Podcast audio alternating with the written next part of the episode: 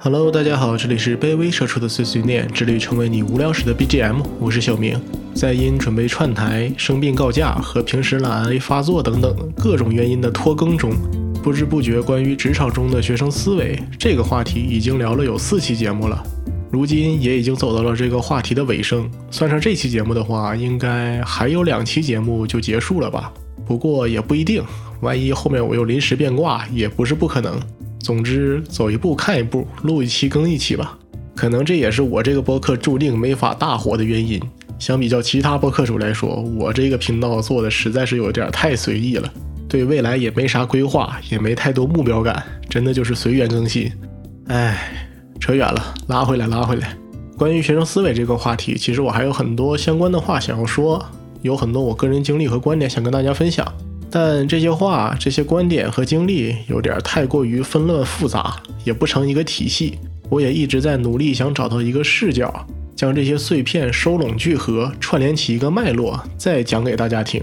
正巧我最近的工作内容出现了一些变动，整个团队的架构呢发生了一个比较大的调整，我们也都处于一个工作交接的忙碌期。不仅仅是每个人的工作内容发生了变化。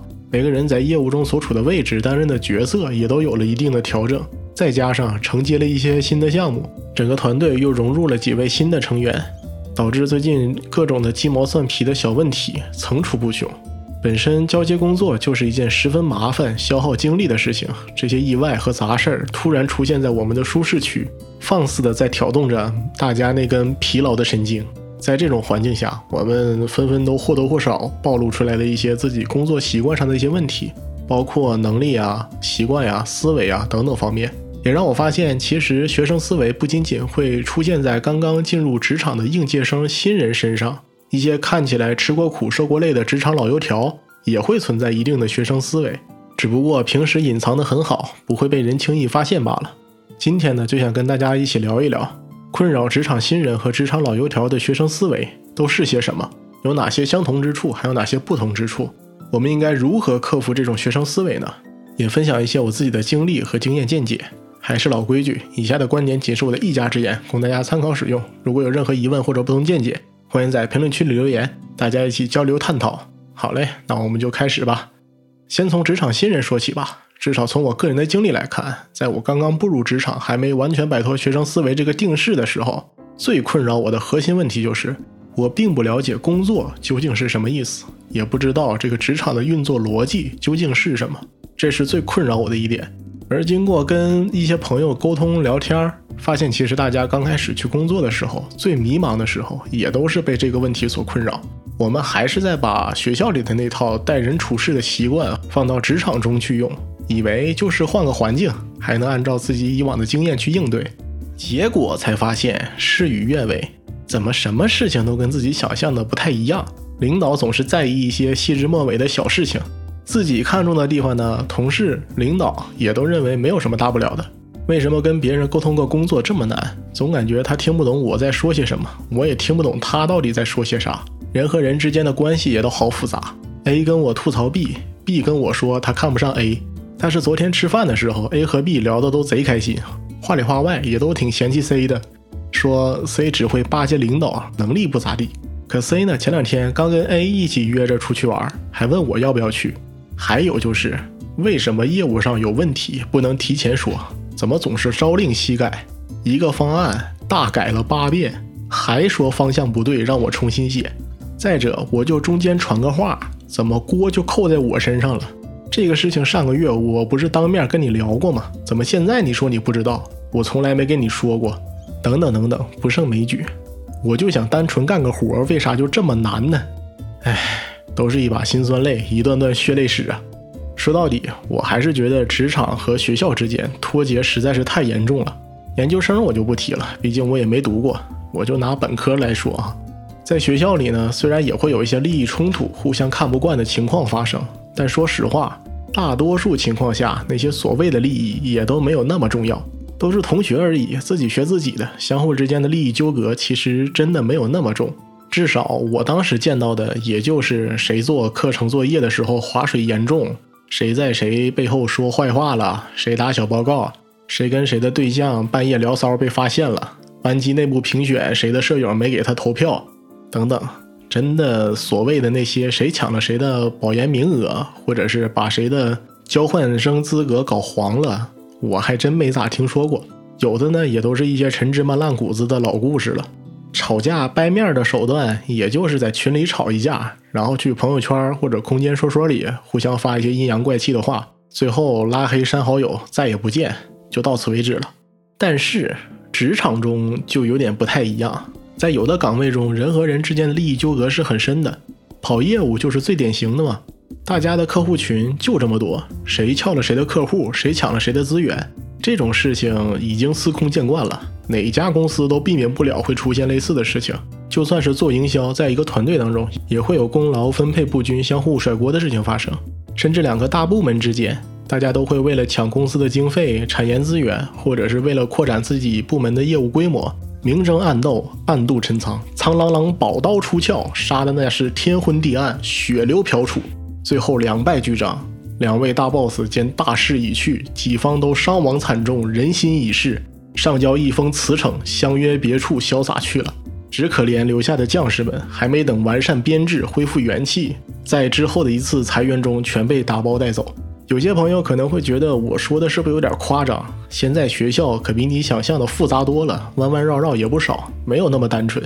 那我举个例子吧，就拿一个项目之间功劳分配不均、相互甩锅这最常见的事情来说，在学校里会出现这种情况，基本上都是在做课程的大作业，或者是大创啊这种其他项目的比赛里面，再或者就是社团、学生会这种日常的工作里等等。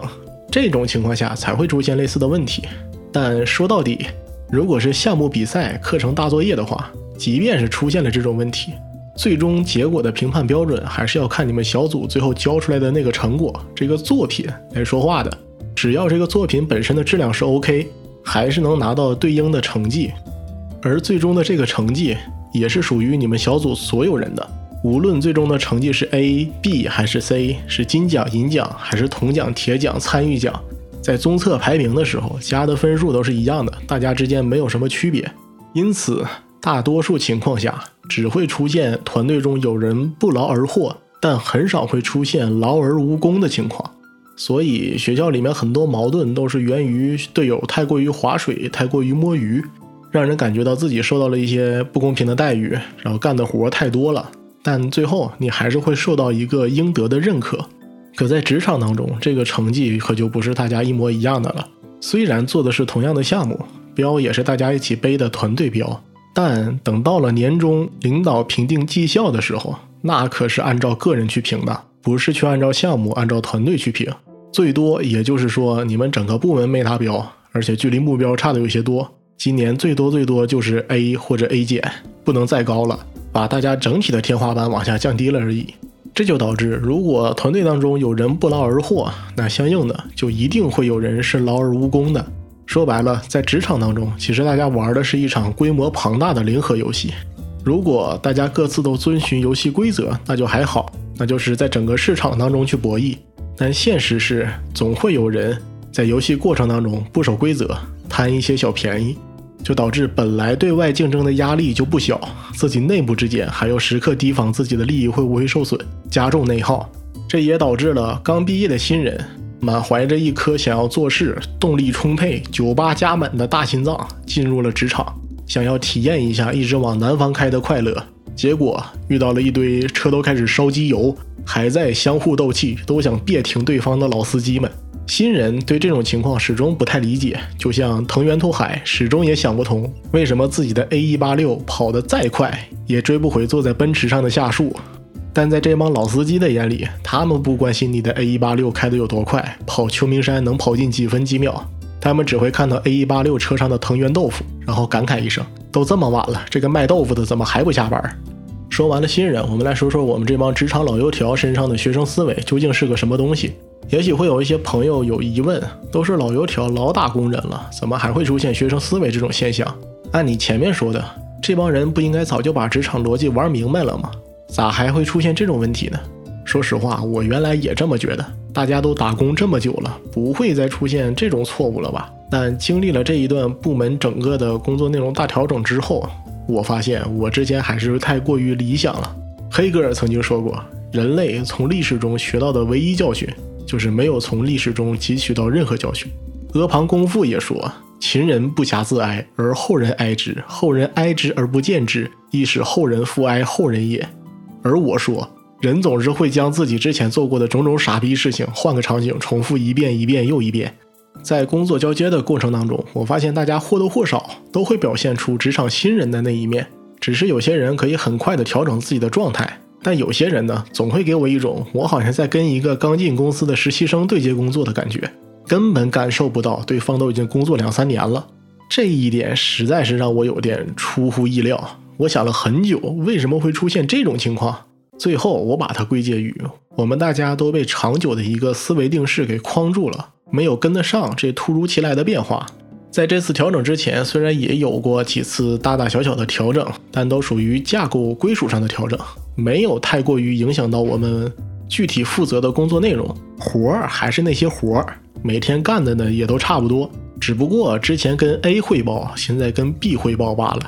不同的领导，肯定团队的气氛和工作习惯会有所不同，但整体来看变化还都是不大，也导致我们每个人负责自己的业务时间有点过长了，有些太过于烂熟于心。对于我们来说，这些工作已经成为了一个舒适区，一些基于当前业务的创新探索，没有什么太大的新鲜感。在这种环境中待久了，也把我们大家的神经给麻痹了，甚至产生了一种依赖的感觉。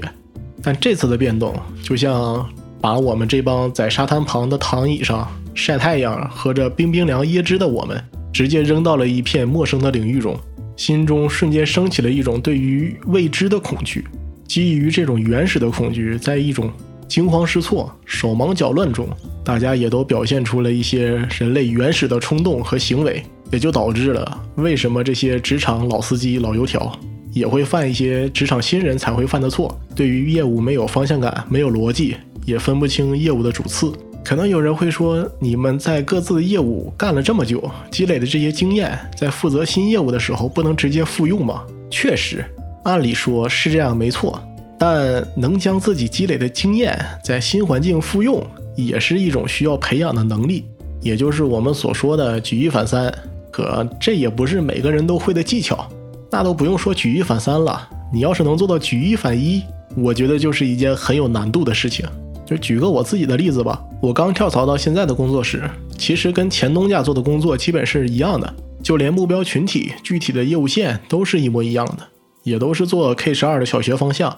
但是当我把我原来在前东家做的那几个爆款活动搬到这边的时候，发现最后得到的效果，甚至连“好”这个字都算不上，爆款那就是更不沾边了，差点就成为历史上效果最差的活动。那段时间真的是困扰了我很久。我把我之前做过效果不错的活动基本都试了一遍，结果全军覆没，没有一个能看的。直到我摸清楚了这边的用户喜好还有固有习惯，才知道，即便是同样的工作，同样的目标用户，因为不同公司在用户的视角里，它的定位不同。相对应的一些营销链路、宣传的重点也要进行对应的调整，才有可能会获得预期内的结果。就好像李佳琦在直播间里面开始三句不离工匠精神，高呼“理解万岁”，而老罗带着他的朋友们在镜头前大喊 “Oh my God”，所有女生买它。一般的观众可能会觉得他俩是不是吃了什么脏东西了？怎么开始搞抽象了？我一直是觉得，在职场当中，工作能力是有几个成长阶梯的。第一个阶段就是自己从一个新人成长到能够熟练接手一个方向的业务。第二个阶段是自己能够依靠之前积累的经验，从零开始去做一个项目。第三个阶段是能够将自己的工作方法和技巧沉淀成可复用的方法论，然后开始带一个小团队去负责一整块的业务。之后就是这个团队的规模不断的变大，工作能力也就随之上涨。我不知道大家是否认可我的标准哈，但起码我自己觉得是没有什么问题的，也在按照这个方向去努力。话说回来，如何去复用自己之前的经验，如何去接手新工作、适应新的环境，这些能力的的确确都是需要学习和训练的。职场新人和老油条也都说完了，新人们是不习惯从校园到职场的一个环境的变化，从一个利益关系弱的社会里。突然进入到一个无限趋近于零和博弈的名利场中，显得有些格格不入。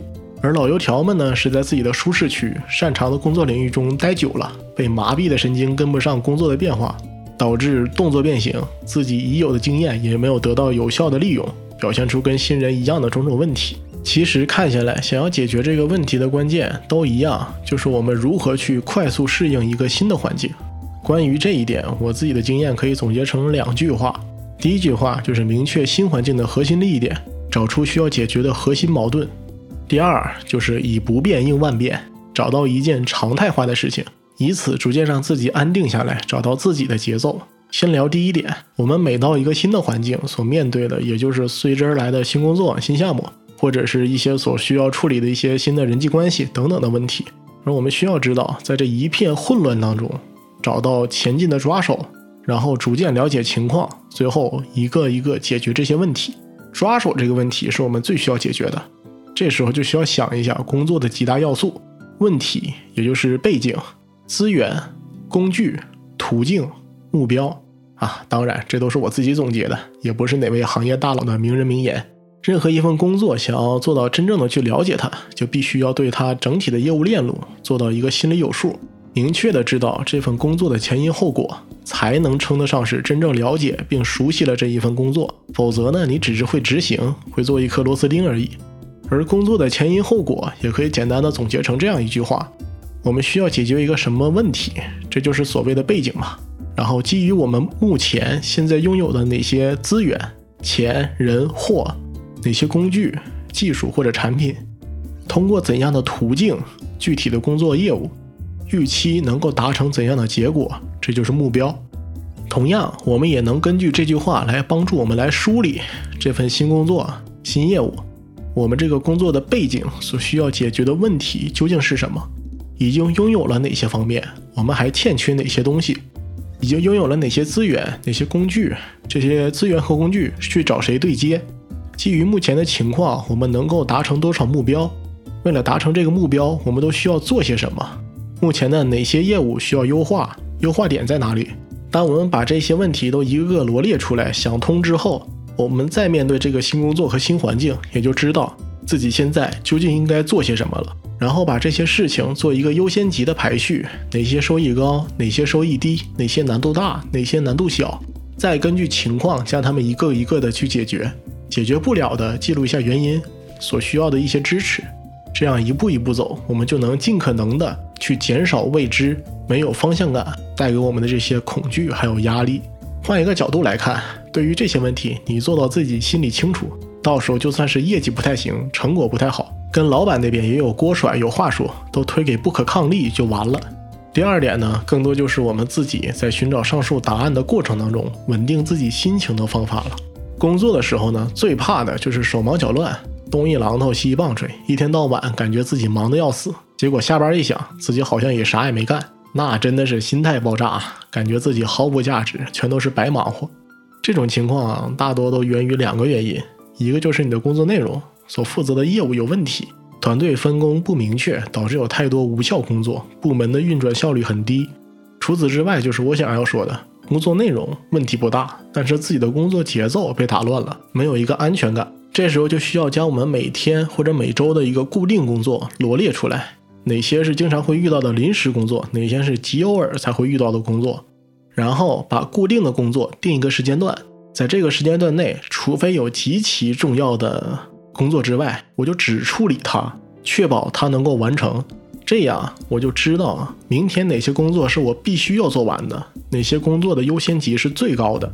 再将一些其他临时性的工作安排到空余的时间当中，也跟其他的协同方做好一个共识，规定好一个时间点，我确定我能在 deadline 之前完成工作。也让对方放心，这样也能让其他同事少去没完没了的催你，让你能回归到自己正常的一个工作节奏当中，不被打扰，专注高效的完成相关工作。空出来的时间呢，也能上班的时候摸个鱼，休息一下，休息休息休息一下。最后呢，想跟大家说的是，我们随着工作时间的增长，所积累的经验也会越来越多，但一定要避免自己陷入到经验主义中去。不知道这种话从我一个九八年的小毛孩口中说出来是否合适？